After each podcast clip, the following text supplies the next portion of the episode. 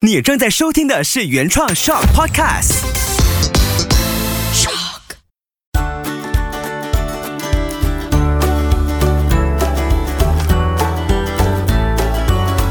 秋月的育儿天地。Hello，我是秋月，谢谢你收听秋月的育儿天地，搞懂孩子不费力。过去一个星期对我来说其实很挑战，因为 我的行程有点满。怎么说呢？就是因为在筹备一档，现在可以说吗？我想应该可以稍微透露了。嗯，就是我们在很努力的筹备这一档育儿电视节目，然后呢，就持续的到不同的家庭去家访，然后这个过程我接触了。很多不同类型、不同教养方式的家庭，还有不同年龄层、不同个性的孩子，对我来说真的是大开眼界。因为能在这么短的时间内认识和接触到这二三十个家庭，是很难得的一种经历。而且这个经历也让我有更多的想法，还有 很想对很多家庭说：你们都。辛苦了，我在这个过程当中也看到了爸爸妈妈对待孩子的方式，还有态度。当然不是评论说好跟不好，因为就像我们这一个月的系列，我不是坏孩子，其实也不是要针对讨论孩子到底是好还是不好。尤其我待会呢会分享一些专家的说法，一些我看到书中的案例，然后你就会发现说，在我们去标签孩子好跟不好，或者你的育儿方式好跟不好的时候。后而疏忽了背后我们的信念的话，那反而会让整件事情不是往好的方面去发展。所以去标签好跟不好这件事情，好像也是我们从小的教育体系，它灌输我们这样子的一个既定的思维方式。但是来到了你要养育下一代的时候，很多时候就回到了我们自己，你可以有选择，你可以。换个方式去想一想，所以我其中一站家访的时候，我很感动，就是我看到了很多父母，虽然可能是主流的学校体系中去长大的，但是他们做了很多的突破，这是我很想拍拍手的。当然不能说太多，我已经不小心剧透了一些，所以更详细的呢，可以持续的 follow 下去，然后很快很快你就会知道我到底在做什么了。所以这两个星期。应该说，接下来几个月都会全身心的投入在制作这一档亲子电视节目。当然，Podcast 我还是会持续的，而且我相信内容会因为经历更多而变得更丰富，而且可能也会有很多意想不到的内容出现。我我现在也是边走边学，然后就好像育儿路上一样，同时在成长。然后陆续，我这几周也收到很多新一季加入的朋友收听，很谢谢。你们，然后我上上个星期有一天很感动，就是有一位妈妈 Samantha，我要谢谢她，她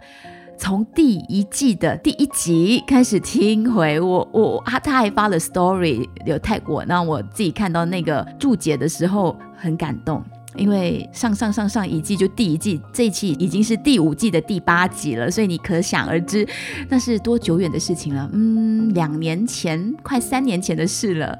哇哦！如果你是这一季刚加入的朋友，当然也欢迎你可以刷刷刷刷刷刷刷回去第一季的第一集，开始再慢慢听，你也会听到我的成长。比方说内容的准备上啊，经验的分享啊，声音的运用啊，希望你是越来越爱这一档 podcast 节目。秋月的育儿天地，好，我们回到今天这个主题。呃，我不是坏孩子，是大人太会替孩子贴标签吗？到底听话的孩子才算是好孩子吗？就有朋友在底下留言说，真的没有人是天生坏孩子的。然后另外一位台湾的妈妈也留言，她说没有孩子希望自己是坏孩子。太棒了，因为呢，这系列为什么要做出来？就是我希望大人可以看见，可以感受到孩子的本质是多么的美好。但这个过程当中发生了什么事呢？这就是我们需要去探讨的部分了。当然，这一期也算是压轴的内容，所以我不小心也好像把很多的子弹都留在这一集了。我希望你能听到最后，因为最后、最后、最后、最后会有一首育儿诗。我上两周分享的时候，哇哦，好多转发，因为可能真的有触碰到大人内心的一些声音。因为这首诗可能也反映了你童年希望被看见、被疗愈、被理解的部分。所以最后最后呢，这首育儿诗也是希望我们可以一起去看见孩子真正的本质。我们不去评论他好跟不好，但这个本质是你孕育的。所以也希望透过这一首育儿诗呢，可以重新回到让你感觉到自己面对孩子的那一份初心。好，我今天预告好像说的太长。Anyway，听到这里，你觉得什么样的孩子对你来说是坏孩子呢？我们前两集谈了这么多，你应该有稍微去厘清自己对于好孩子跟坏孩子的定义，对吧？其实这是教养里面的一种迷思。我刚好手头上呢就有《觉醒家庭》这本书，这是洗法利萨贝瑞博士写的书。我第一本看的是怀着老二的时候，《觉醒父母》。对，那本我还在慢慢的细嚼，因为重复看你会有不同的体悟。那今天刚好呢，在第六章，它里头有一篇就是迷思三，有好好孩子就有坏孩子，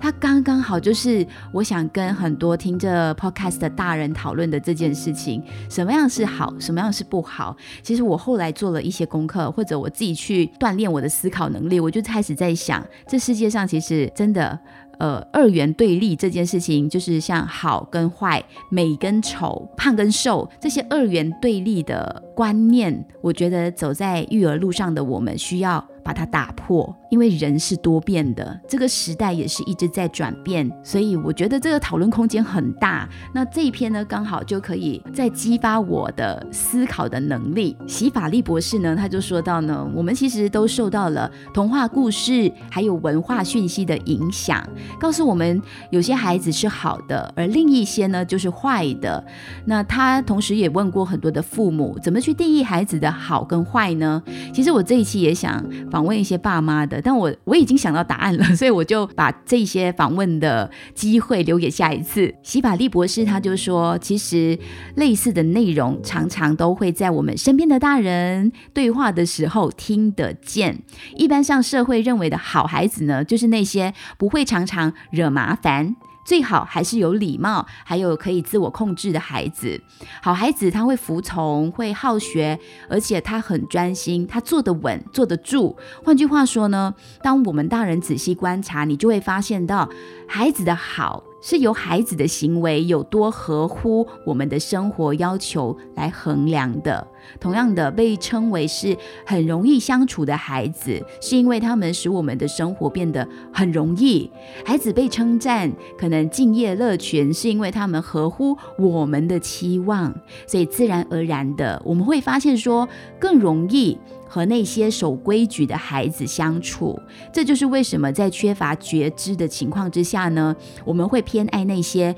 不会挑战我们的教养方式，也不会反抗我们根深蒂固信念的孩子。我们爱那些好孩子，因为他们会让我们感觉呢，好像一切都在控制之下。由于这些孩子他不会强迫我们去面对不舒服的状况题，所以我们会很善待。这样听话的孩子，那这就是一般社会认定的好孩子。相反的，那些我们所谓的坏孩子呢？他通常是精力过剩，就好动，容易分心，喜欢吵闹，并且目中无人，因为他可能觉得任何事情都可以挑战。当这样的孩子他不服从管教的时候呢，情况往往就会变得很糟糕。这就是所谓我们认定他是坏孩子，他就是不听话，他可能会动手、会打架，或者是比较粗鲁的孩子，他就会受到了惩罚。当然，暴力行为本来就是不对的，所以爸爸妈妈当然是要马上的去处理。为了杜绝这种不当的行为，解决办法通常也会比较极端，就是简单粗暴，反而就会导致孩子内心的愤恨，还有进一步的反弹。所以呢，爸爸妈妈经常反应过快，根本的原因可能就是孩子的行为没有遵照他们的计划预期，或者是扰乱了他们的秩序感。这些孩子有些如果说比较年幼的话，可能小至一岁，他就会被期待应该守规矩。当他们大了一岁，到了凡事都跟你唱反调，就是我们嗯常会讨论的 terrible two 可怕的两岁，我们还是会希望说他可以在有了自己主见情况下去守规矩。这样说起来都挺难的，对不对？所以这个情况之下呢，大人常常会让幼儿感受到他们所谓的正常发展，时不时显示的抵抗、发脾气，甚至是一些挑衅你的行为，都会让大人觉得不讨喜，然后。他会产生了羞愧感。虽然好跟坏是我们对孩子行为的典型的描述，但并不是我们给他贴标签的唯一方式。因为小朋友他会长大呀，他的这些呃容易分心、好动，或者是爱吵闹，这些行为也会因为越长越大，他开始有一些自我认知、自我价值感的建立起来的时候呢，他就会慢慢慢慢的。变化，但是我们大人早已经贴下了标签，我们既定的感官已经影响了我们决定怎么去面对孩子，而且我们很多的标签呢，其中部分是根据孩子的行为，但是大部分呢都是基于这些行为引发我们有什么样的感受、什么样的情绪来定的。比方说懒惰、贴心，这孩子很害羞。但你还没有搞清楚他害羞背后的原因是什么，所以这些标签呢，都有可能会对还没有形成固定自我意识的孩子造成严重的影响。你想想看，小小的时候，你可能因为身体其实没有办法去胜任一些任务，而被大人说你是不听话，你是坏孩子，然后你就这样子去认定了，我真的是不听话，我真的是大人眼中的坏孩子。而让你产生了其他比较负向的自我认同，包括你可能觉得自己就是不够好，自己就是不被爱，这种自我价值比较偏低的小朋友，就会长期的变成了大人眼中的坏孩子。所以在讨论这件坏还是好孩子的事情上面，其实我希望你可能透过这段从《觉知家庭》这本书里面的整理，可以了解到，大人眼中的坏孩子，常常就是自我价值感偏低，或者认为自己没有被看见、不被爱的孩子。他们更需要的是我们的鼓励跟拥抱。这就回到了上一集的主要的讨论点。社会给予教养压力下的标签，让我们看不见真正的孩子。怎么说？这是压力下的标签，因为很长，我们父母的社会给我们的教养压力是来自于教导孩子的师长们，就是长辈或者是老师。老师一通电话跟你说，你孩子不配合、不合作，他没有完成什么什么什么，那你可能就会着急了。那可能就会顺着这个标签不合作，我孩子不合作、不听话是坏孩子这样的一个顺势思考方向去帮孩子做了决定，或者帮孩子做了很多很多你不应该马上去处理的事情，反而孩子当下其实更需要和你对话，那段期间孩子更需要被听见。所以刚刚听到洗法利博士他这样子去整理出社会认定的好孩子跟坏孩子的定义，也同时让你感受到，其实当我们希望孩子是好孩子的时候，他其实也是某种程度我们的感受层面、我们的期待层面。因为听话的孩子，他会让我们生活变得容易，那也会好像很方便顾，是不是因为这样的原因，所以我们非常的向往孩子是听话的。但我之前听像李从建阿健老师的课，他就有提到，其实大人有一个迷思，就是希望孩子听话。但这个听话的背后，其实也是有风险的。孩子听话，就等同于他在那个规矩中长大，他可能会不敢突破，他可能就只能长到你的高度了，就是像大人一样的生活面貌、精神状态，那就是听话吗？所以，当我们急着在标签好跟坏之前，其实大人要的是什么？这就回到了我们育儿这个任务，究竟我们希望从中找到的是什么？我们的回应方式给孩子的感官，就影响了他后续的情绪、他的感受、他的思考方向，跟最终他的行为会趋向于好还是不好。而且有一点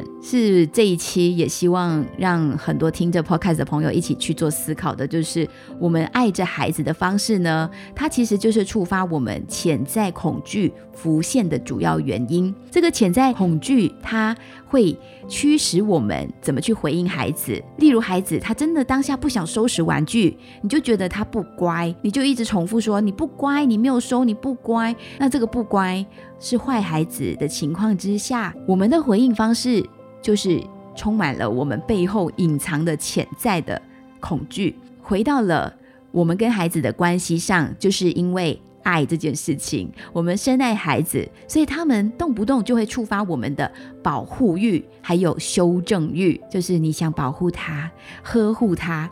所以他不小心弄脏了，你就会 容易生气；所以他不乖乖吃饭，你就会。想要去修正，这就是保护欲和修正欲那个欲望存在那边。因为我们希望孩子幸福快乐又安全，所以在这个过程当中呢，就会不断的产生超自然就并非自然的，或者是无意识的反应。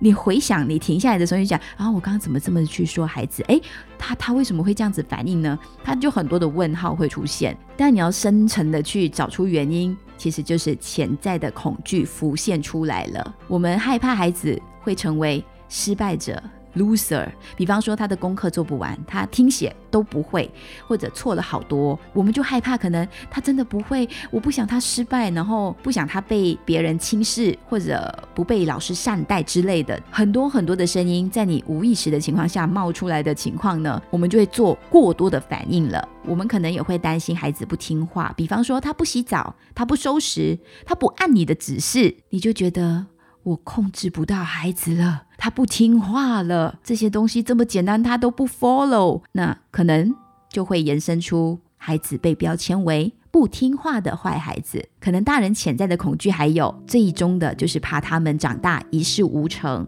然后也怕自己是没有用的家长。那这些都是透过了个体心理学。去研究、去探讨，然后得出的一些存在的原因。我们回应孩子的方式，在不小心充满了恐惧之下呢？如果这些种种恐惧成为了我们作为大人的我们选择打骂孩子的缘由，这样同时也会让我们感到内疚，或者是愧疚。或者是羞愧，而且长期对孩子内在留下的影响呢，是他更缺乏认同感、自我价值感、归属感，还有安全感。所以这一期。主要带出的精神就是回到了孩子的本质上面。孩子他很像我们作为爸妈的唤醒者，然后他常常会有机会给我们去重新评估自己的育儿信念、育儿的方向方式，是不是可以稍微的再微调一点点。然后当我们觉得眼前的那一个孩子是坏孩子的时候，可不可以叫住自己，停一停，想一想，我是不是不小心标签了？他这个行为背后是因为什么样的原因呢？他行为背后的信念是什么？当我想要急着去指正他的时候，我是不是可以先和孩子有一段深层的对话？这就是在正向教养里面强调的 connection before correction，连接总是在纠正之前，那我们才能够真正的倾听孩子内在的需求。为什么他会这么做呢？他为什么会让大人这么觉得呢？这一些放慢进行的话呢，其实所有的问题你都会看得比较透。这些可以这样慢慢的进行的话，我们就少了刚才提到的打骂孩子的冲动出现。那些内在的潜在的恐惧浮现之前，你已经先稳住了自己。所以真的啦，没有一个孩子会希望自己是坏孩子。而且父母要认定自己孩子是坏孩子，或被人家说是坏孩子的时候，那种心情也是不好受的。所以我们就把这个好坏先拿掉，去真正的了解我们自己的孩子，因为孩子就是我们的一份礼物。好，我很自然的带到了礼物这两个字，这也是这一期要结束之前呢，要送给大家的一首育儿诗。礼物这首诗就是刚才我分享的《觉醒家庭》这本书里面的一个篇章的结尾，就是融合了西方心理学和东方哲学的临床心理学专家席法利萨贝瑞博士写的《礼物》。反抗你的孩子，让你学会放宽控制；不听话的孩子，让你学会。接纳、聆听；慢吞吞的孩子，让你学会静止之美；忘东忘西的孩子，让你学会放下身外之物；特别敏感的孩子，让你学会沉稳；容易分心的孩子，让你学会专注；勇于叛逆的孩子，让你学会创意思考；容易害怕的孩子，让你学会信任宇宙。愿你收到孩子的眷顾与祝福，他们教导你，这一切从来都不是为了他们，而是为了你。我第一次读到这首诗的时候，我是有被触动到的，因为它提醒了我们很多，比方像是反抗你的孩子，其实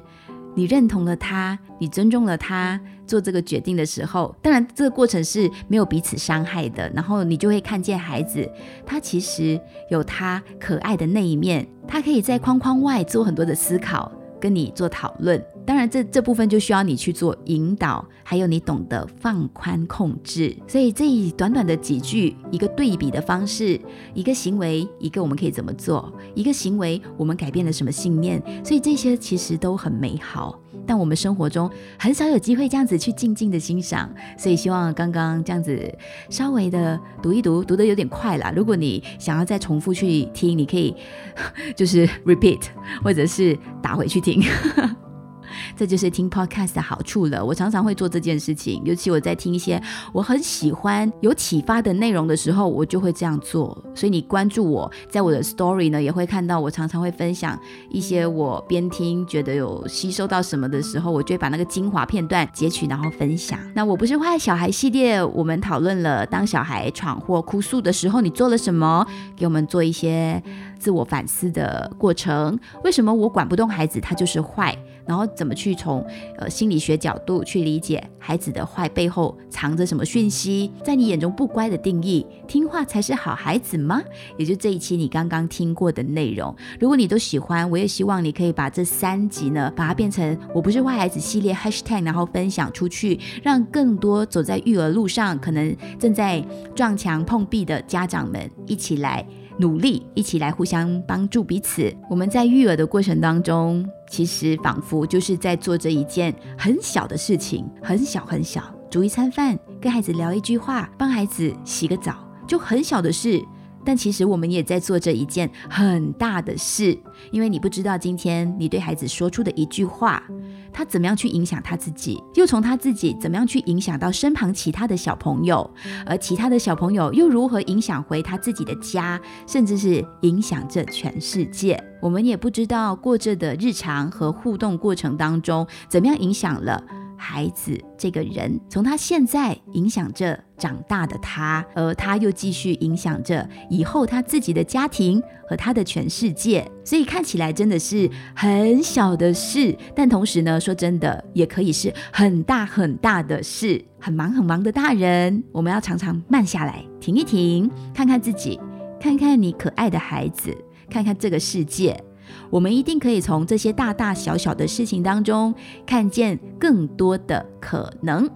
诶，下一期就是来到了一个月的最后一期了，对不对？诶，真的很快就要去到五月了，所以在四月份的最后一期呢，同样的也会有听众来信。而且这一次我要说的就是，过去两周其实我陆续收到很多很多不同的询问，有是帮亲戚的孩子问，有是自己的孩子的状况，那我还来不及。一一回复，给我一些些时间，然后如果可以的话，可能下一期就统一整理，然后看能不能够，呃，找到各自的一些方法或者是分享，然后也会邀请一些专家，如果说来得及配合到时间，也可以给大家一些方向。那每个月最后一期 Q&A 听众来信呢，最后一周上架，所以随时都可以把你想聊的、想提的问题发过来。可以在 Facebook 搜寻 Moon 望秋月，或者是 Instagram 搜寻 Moon's Parenting Tips 就可以找到我了。谢谢你点选收听，希望今天的节目内容可以带给你一些亲子对话上的想法，家庭生活更和谐美好。如果你有育儿故事或者想分享的经历，或者收听的体验，也可以发声音讯息或文字给我。秋月的育儿天地，搞懂孩子不费力。我们下期再见，拜拜。